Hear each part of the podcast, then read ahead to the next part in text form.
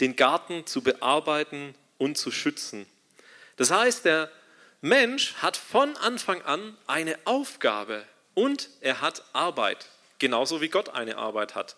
Ich weiß nicht, ob ihr das kennt, wenn ihr Kinder habt und ihr so einsatzlos werdet wie, räumt mal bitte die Spülmaschine aus, bringt mal bitte den Müll runter, räumt dein Zimmer auf, dann passiert es meistens, dass man Kinder, oder ich beobachte meine Kinder, wie sie dem aus dem Weg gehen. So wie wenn die Spülmaschine eine ansteckende Krankheit hätte oder wenn man sie anfasst, kriegt man einen Stromschlag. Das ist auch manchmal mit Hausaufgaben so. Da ist die Schulmappe und dann wird der Weg da drumherum ziemlich groß gemacht. Wie wenn also Arbeit etwas wäre, was eine ansteckende Krankheit ist. So ist es manchmal. Also in der Familie gut zu beobachten, bei uns auf jeden Fall. Ähm, was kann man daraus lernen, wenn man Kinder beobachtet oder wenn man Leute beobachtet, die der Arbeit aus dem Weg gehen?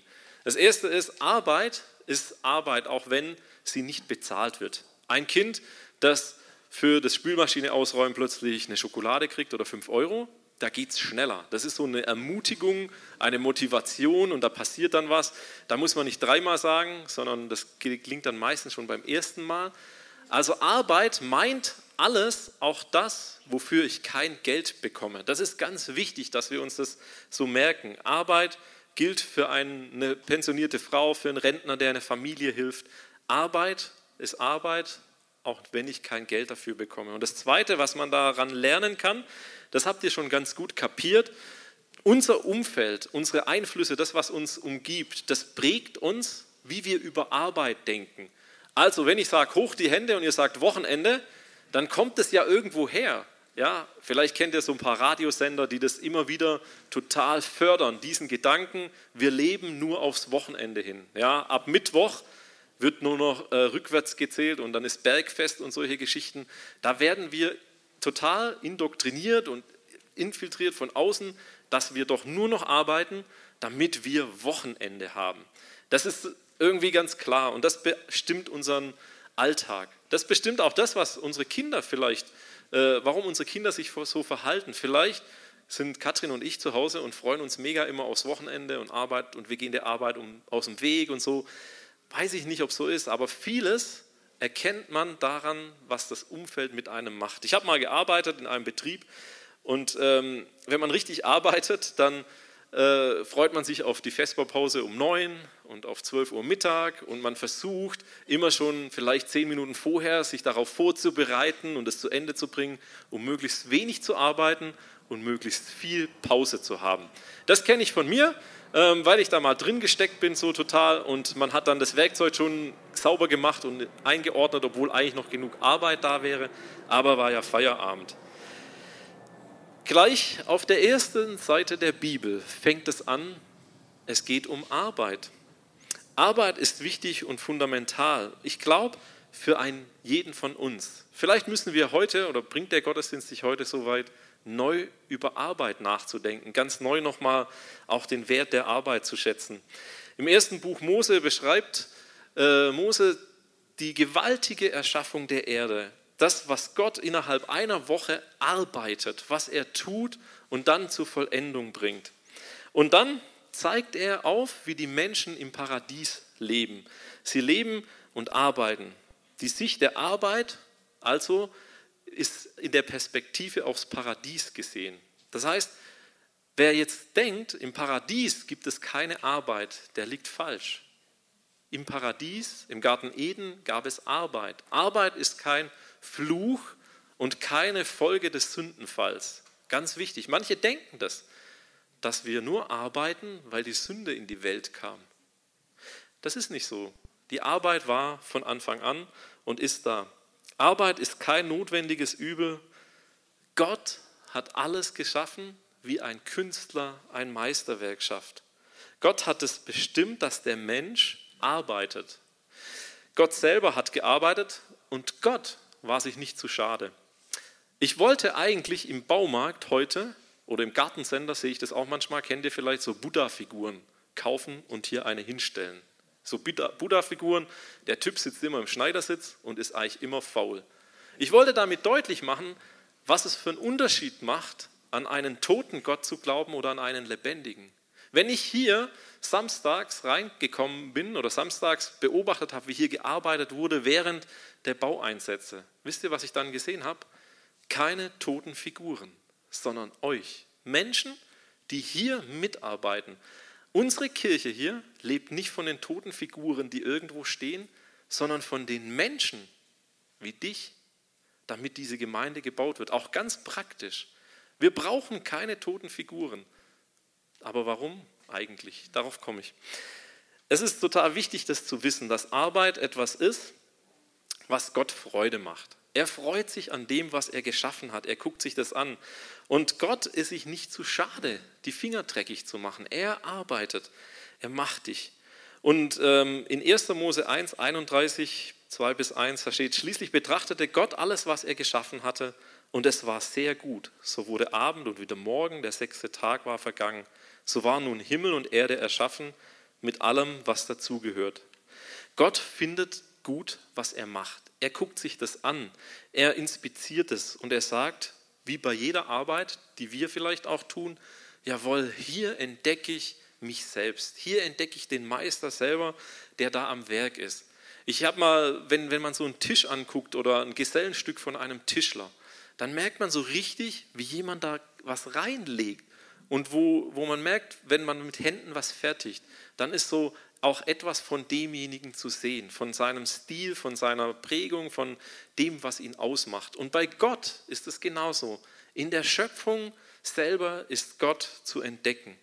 Und bei jeder Arbeit, die uns selbst befriedigt, also es gibt auch Arbeit, die uns nicht befriedigt, aber Arbeit, die uns wirklich befriedigt, wo wir leidenschaftlich gern dran sind, da sehen wir uns selber am Werk, da sehen wir, wie wir mitwirken. Die ganze Harmonie und Perfektion des vollendeten Himmels und der vollendeten Erde, alles, was geschaffen wurde, bringt des Schöpfers Größe zum Ausdruck. Jedes kleine Detail ist okay, aber die gesamte Schöpfung, alles, was gemacht wurde, bringt richtig krass zum Ausdruck, wie Gott gearbeitet hat. Und Gott ist nicht nur einer, der was anrollt und sagt, so, jetzt habe ich gearbeitet und jetzt mache ich Pause, legt einen Schalter um und macht sozusagen nach den sieben Tagen der Erschaffung der Erde sein ganzes Leben lang Rente oder Urlaub. Nee, er macht weiter. Er arbeitet weiter. Er macht Menschen. Er formt den ersten Menschen. Ja? Er formt den ersten Menschen, 1. Mose 2, Vers 7. Er macht es mit der Hand. Er formt ihn. Er nimmt was. Und er pflanzt einen Garten. Gott der Gärtner. Er macht etwas, er bewässert den Garten und es wächst was. Und er schafft dem Menschen, dem Mann, eine Frau. Die macht er auch. Ganz praktisch geht es. Ja, ganz handwerklich geht es dazu. Der Rest der Bibel zeigt uns immer wieder, wie Gottes Fürsorge für uns Menschen aussieht. Er gibt dem Boden Wasser, er gibt, dass das Wachstum vorangeht und er gibt allen, die wachsen, allen Geschöpfen, alle Lebewesen die Möglichkeit, sich weiterzuentwickeln, sich zu entwickeln und zu wachsen. Und dann macht er noch was. Er hilft den Leidenden. Ich frage, ich komme nochmal auf den Buddha zurück, der in der Ecke sitzt, der immer nur in der gleichen Haltung zu erleben ist. Da passiert nichts. Der wird auch in zehn Jahren da noch sitzen. Aber Gott, der lebt, der hilft dem, was er geschaffen hat, um zu leben und sich zu entwickeln. Er hilft den Leidenden und sorgt für alles, was lebt. Gott hat nicht nur gearbeitet und ein Lebewesen geschaffen nach seinem Bild, ein Ebenbild, sondern er hat auch das Ebenbild beauftragt. Wir haben eine Aufgabe in dieser Welt. Eine Aufgabe. Manche Aufgaben suchst du dir selber raus. Wenn du eine Frau hast und heiratest, dann hast du eine Aufgabe. Wenn du Kinder, dich entscheidest, Kinder zu bekommen, hast du eine Aufgabe. Jeden Beruf, den du wählst, wo du hinwechselst, du hast immer eine Aufgabe. Dinge, wozu du dich selber entscheidest, sind das ganz oft. Aber es gibt auch eine gesetzte Aufgabe, die zum Wesen des Menschseins dazugehört. Die suchen wir uns nicht aus. Das ist etwas, was Gott hineingelegt hat in dich und in mich, dass wir arbeiten. Martin Luther versteht in Psalm 145 das so, Aller Augen warten auf dich und du gibst ihnen ihre Speise zur rechten Zeit. Du tust deine Hand auf und sättigst alles, was lebt, mit Wohlgefallen. dass du heute Morgen dein Brötchen auf dem Teller hattest. Das hast du nicht selber gebacken, vermutlich, sondern da bist du in den Laden gegangen. Ein anderer hat für dich etwas getan. Ein anderer hat heute Morgen für dich schon gearbeitet, Kaffee gekocht, Marmelade gemacht, was auch immer. Jemand anderes hat es dir gemacht und du kannst es kaufen. Cool, dass wir gegenseitig uns brauchen, damit wir gut leben können. Gott hat aber das Gedeihen dazu gegeben, dass überhaupt etwas wächst, um ein Brötchen backen zu können. Der hat es so angelegt und hat Menschen begabt, das zu tun. Also unsere Arbeit ist was Gutes. Unsere Arbeit gehört zum Paradies. Und es ist vollkommen klar, dass von Anfang an es einen Kreislauf bei Gott gibt zwischen Arbeit und Ruhe. Und in diesem Arbeit oder in diesem Kreislauf bewegen wir uns als Menschen. Arbeit und Ruhe. Und wieder könnte der Gegensatz zu anderen Religionen nicht höher sein als der, dass wir geschaffen sind zu einem Bild des lebendigen Gottes. Du bist nicht wie die Buddha-Figur, sondern du bist wie Gott. Sein Ebenbild erstrahlt in dir nach außen. Und das ist doch wahnsinnig genial, mal diesen Gedanken zu denken. Gott hat mich nach seinem Ebenbild geschaffen. Gott hat dich nach seinem Ebenbild geschaffen. Und dieses Bild, das er in uns hineingepflanzt hat, hat also die Möglichkeit, ihn auf dieser Erde auch transparent zu machen, sichtbar zu machen. Gott hat nicht seine Arbeit beendet, nachdem er uns gemacht hat, sondern er macht sie weiter. Und Jesus sagt in Johannes 5, Vers 17, mein Vater wirkt bis auf diesen Tag und ich wirke auch. Das heißt, Gott wirkt, Gott, der Vater, wirkt bis auf diesen Tag und ich wirke auch, sagt Jesus. Dass zum Paradies die Arbeit gehört, erstaunt vielleicht manche von uns. Vielleicht hat man das noch nie so wahrgenommen. Es ist nicht notwendiges Übel und es ist auch keine Strafe zu arbeiten. Es ist auch kein Fluch, kein Fluch über den Zerbruch, über den Sündenfall, sondern es gehört dazu. Arbeit ist ein menschliches Grundbedürfnis. Wer länger arbeitslos war, der weiß das, dass man sich wieder das Sehnt danach, etwas Sinnvolles zu tun. Arbeitslosigkeit ist nicht befriedigend, ist nicht zufriedenstellend, sondern man möchte wieder dran teilhaben, man möchte wieder am Leben teilhaben, sagen manche.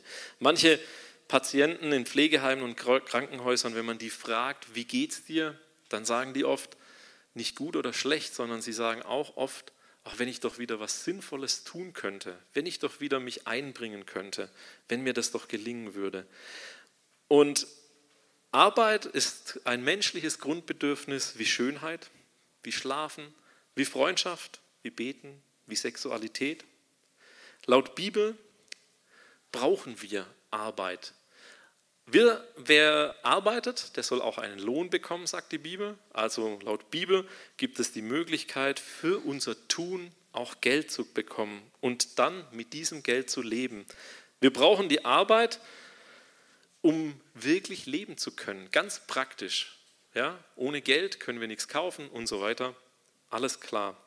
Ich habe ein Zitat von Timothy Keller, das ich euch da an der Wand auch dran habe, Arbeit ist eine der Möglichkeiten, wie wir uns für andere Menschen nützlich machen. Und nicht nur für uns selber leben. Sie ist auch eines der Mittel, uns selbst zu entdecken.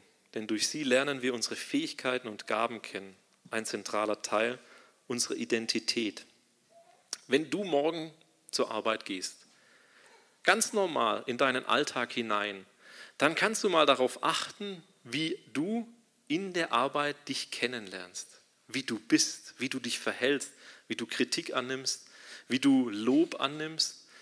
Du selber lernst dich kennen beim Arbeiten. Ich glaube, es gibt nichts Besseres, als in einem Arbeitsumfeld sich kennenzulernen, wer man wirklich ist, welche Gaben man hat, was für Neigungen man hat, mit welchen Menschen man gern zusammenarbeitet, mit welchen eher nicht, wie deine Persönlichkeit aussieht. Das wird dir klar, indem du mit anderen Menschen zusammenarbeitest. Und es ist doch wichtig, dass wir uns kennen. Es ist doch wichtig zu wissen, wer wir sind, wo wir anpacken, wo wir lieber was sein lassen, wo wir was tun, weil wir dazu berufen und begabt sind, wo wir eine Kompetenz haben, die ein anderer nicht hat. Das ist doch voll genial, das zu entdecken. Im Anfang schuf Gott uns zur Arbeit und er gibt uns einen Auftrag. Es gibt auch Grenzen der Arbeit, das ist ganz klar. Und wenn man nochmal an Grenzen denkt, dann kann man auch wieder ein Vorbild bei Gott suchen. Gott ruhte am sechsten Tag. Er macht eine Pause. Und jetzt kommt auch nochmal so was, was total spannend ist. Muss Gott eine Pause machen? Ist Gott jemals in seinem Leben erschöpft? Könnt ihr euch vorstellen, dass Gott, wenn wir jetzt gerade beten, Pause macht? Dass er sein Werkzeug weglegt und sich schlafen legt? Ich kann mir unseren Gott so nicht vorstellen, dass er Pause macht. Ich glaube, der lebendige Gott der Bibel, der macht keine Pause. Er ruht. Das ist was anderes. Muse ist auch so ein Begriff, der damit zusammenhängt. Er ruht. Und was macht er in der Ruhe? Er guckt das an, was er gemacht hat. Er guckt das an und er sagt, das ist sehr gut, was ich gemacht habe. Er genießt das, was er macht, mit Freude. Wann hast du das letzte Mal deine Arbeit genossen? Ich kann es euch genau sagen, ist eine Weile, ist eine zwei Wochen oder eine Woche, ich weiß nicht ganz genau. Da habe ich einen Hänger mit 520 Kilogramm Grüngrut beladen. Und ich stehe vor dem Hänger, bevor ich ihn ablade und denke, wow, krass, was du heute gemacht hast. Eine Tonne bewegt mit deinen Händen. Es soll jetzt kein Eigenlob sein und das ist auch nicht gemeint so nach dem Motto, ich bin stolz auf das, was ich tue, sondern ich gucke mir an, zu was ich fähig bin. Und habe das betrachtet und dann erst angefangen abzuladen. Vielleicht müsste man das, was man so schafft, den ganzen Tag über, das mal angucken. Vielleicht jemand, der Kinder erzieht, vielleicht ist es mal dran, einfach heute Nacht beim ins Bett gehen dein Kind anzugucken und all das, was du hineingelegt hast, zu betrachten und zu sagen, wow, toll, ist gelungen. Nicht immer alles, aber es ist was gelungen. Oder etwas zu betrachten, wo du merkst, du hast zu Hause echt viel Zeit damit verbracht, ein Bild gemalt oder auch irgendwas gestrichen, was ganz nützlich ist. Und zu sagen, ja, das habe ich geschafft. Und dann machst du es wie Gott. Er macht Ruhe, betrachtet das, was er geschafft hat und er erholt sich dadurch. Er holt sich dadurch wieder das, was er braucht. Gott braucht keine Pausen. Gott besinnt sich auf das, was er gemacht hat und sagt, das ist sehr gut gewesen. Und dann geht es weiter. Ruhe und Pause und Erholung haben in unserem Leben, in unserer Kultur einen enorm hohen Stellenwert. Aber oft mit der Bedeutung Erholung, um wieder mehr arbeiten zu können. Ja? Ich muss mich jetzt mal erholen, damit ich wieder mehr arbeiten kann. Wenn Gott so denken würde, dann würde er sich wahrscheinlich die ganze Zeit erholen, weil er muss immer mehr arbeiten in dieser Welt. Das wird nicht weniger für ihn. Er muss immer mehr erlösen. Er muss immer mehr leiden. Er muss immer mehr, alles wisst ihr ja genau, was er alles machen muss. Deine Arbeit zu betrachten und mal daran Kraft schöpfen, daran auftanken. Wenn das so ist, dass wir nach Gottes Bild geschaffene Wesen sind, dann können wir ausgehen, dass Ruhepausen, die wir haben, etwas Gutes sind, wofür du dich nicht entschuldigen musst. Dass Ruhepausen, die du hast, nicht nur dazu da sind, um deine Arbeitskraft zu pflegen und besser zu werden, sondern dass sie da sind und in sich selbst etwas Gutes haben. Und dann vielleicht noch so ein Punkt, Arbeit als Würde des Menschen. 1. Mose 1, 26 bis 27. Du bist gemacht mit einer Würde. Ein Tier, eine Pflanze, alles, was lebt und webt auf dem Feld, das wird einfach weiterleben. Das existiert und Gott hat diesen Tieren und Pflanzen keine Aufgaben gegeben. Aber dem Menschen hat er eine Aufgabe gegeben, dir hat er eine Aufgabe gegeben, und zwar zu herrschen, zu bewahren über alles. Du sollst etwas tun. Das ist Auftrag und einzig Alleinstellungsmerkmal, was Gott dem Menschen gibt. Alle Arbeit, ob mit Händen oder mit dem Kopf, ist ein Zeichen unserer Würde als Menschen, weil sie das Bild Gottes, des Schöpfers auf dieser Erde spiegelt. Wir haben ein Amt. Wir sollen bebauen und bewahren. Wir sollen etwas untertan machen. Das heißt, wir sollen mit etwas weitermachen, was Gott schon in die Welt gebracht hat. Gott gibt einen konkreten Auftrag. Und als Ebenbilder Gottes sind wir in die Welt gesandt, als solche, die das verwalten, was er geschaffen hat. Wir sollen den Tieren Namen geben. Ist doch krass, dass Gott nicht selber sagt, ein Elefant heißt Elefant, sondern dass der Mensch den Tieren Namen gibt. Wir führen also Gottes Schöpfungshandeln weiter. Wir ordnen Chaos, indem wir in ein Kinderzimmer gehen und aufräumen. Wir ordnen Chaos, indem wir Ordnung schaffen, egal wo auch immer, mit Materialien, physisch und menschlicher Natur, kreativ entwickeln wir eine Kultur und geben Dingen einen Namen. Das Gegenteil von Kultur ist Verwilderung. Ja? Wir sind dafür bestimmt, das zu tun. Wenn Gott in diese Welt kommt, wie müsste man ihn sich vorstellen? Und es gibt ja in der Schöpfungsmythologie einige Bilder, wie Gott so ist.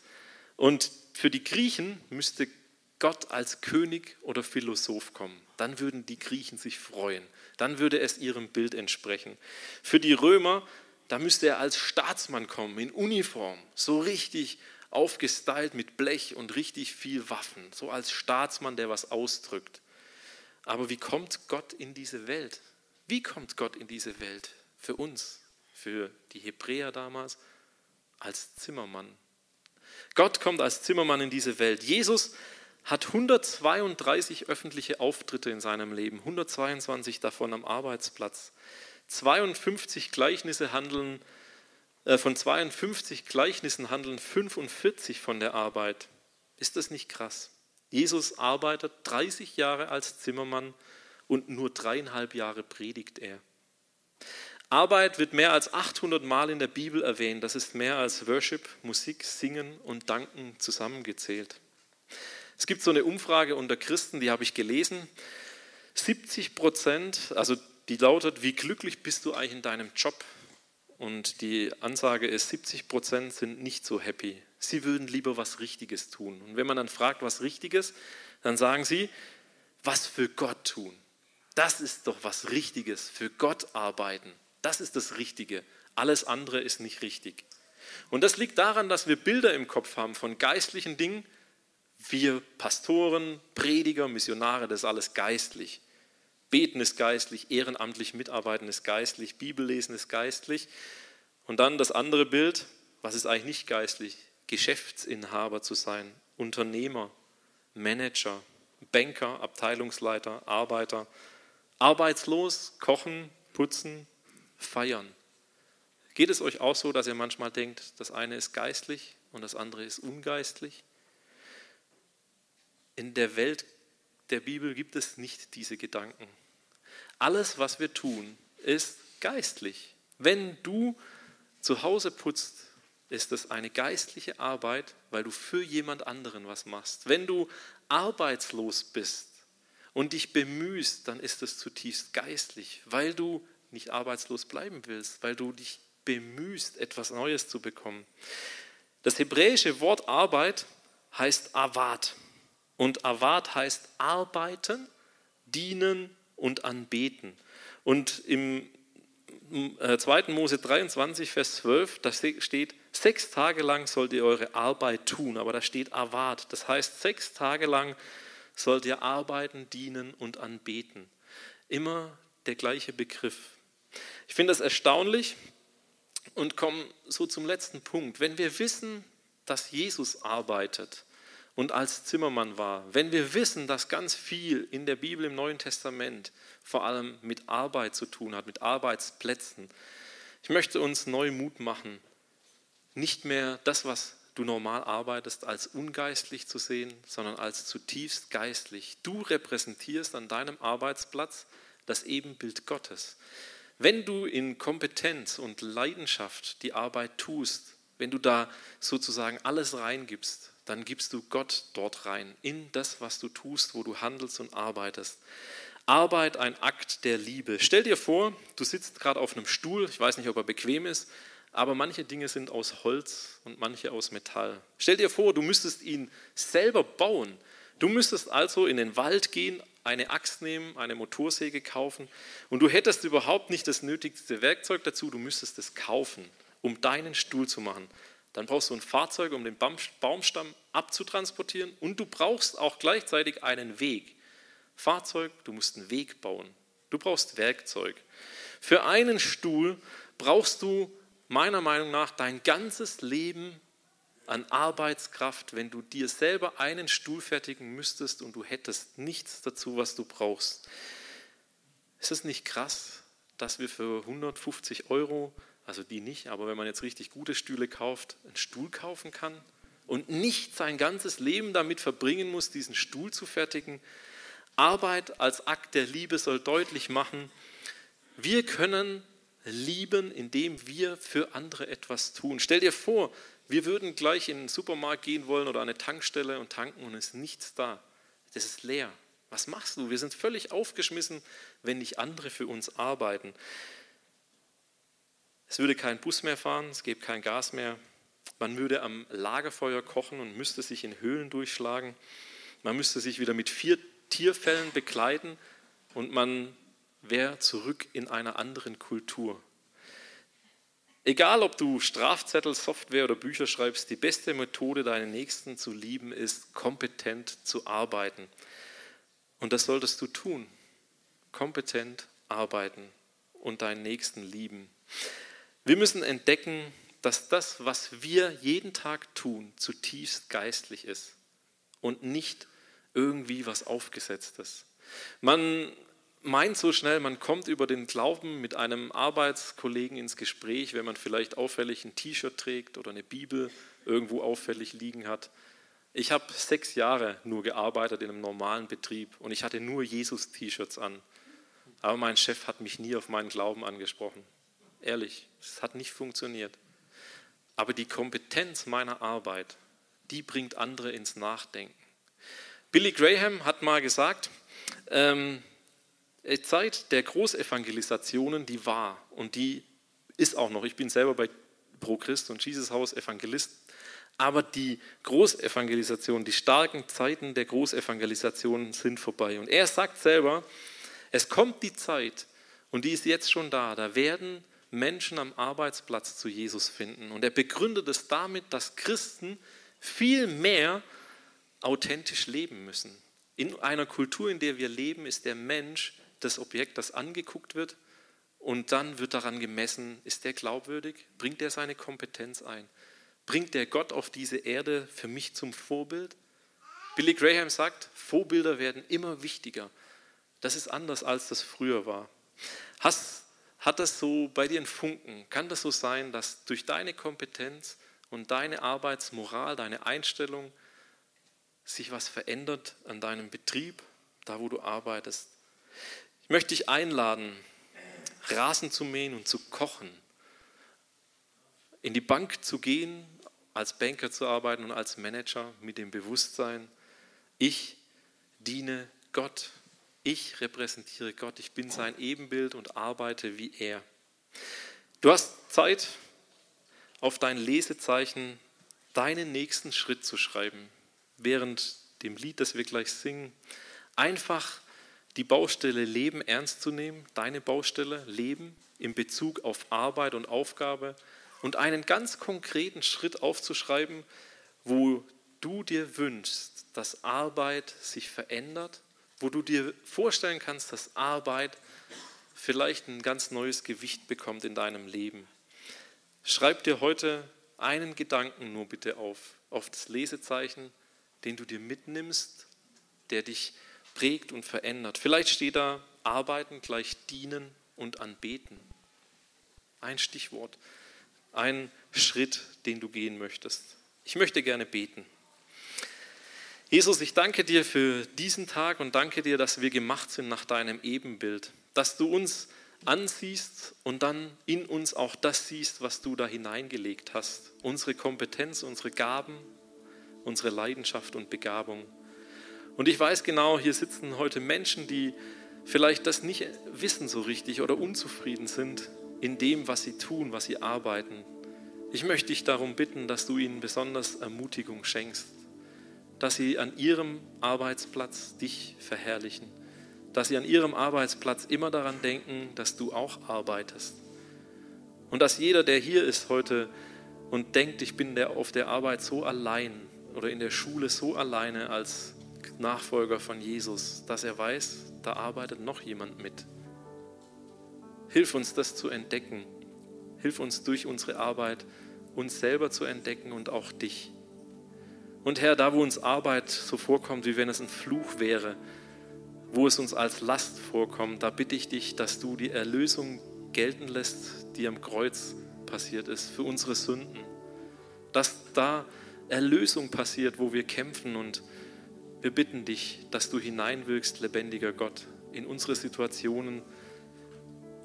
Hilf uns, das zu entdecken, dass du wirkst und dass du handelst. Amen.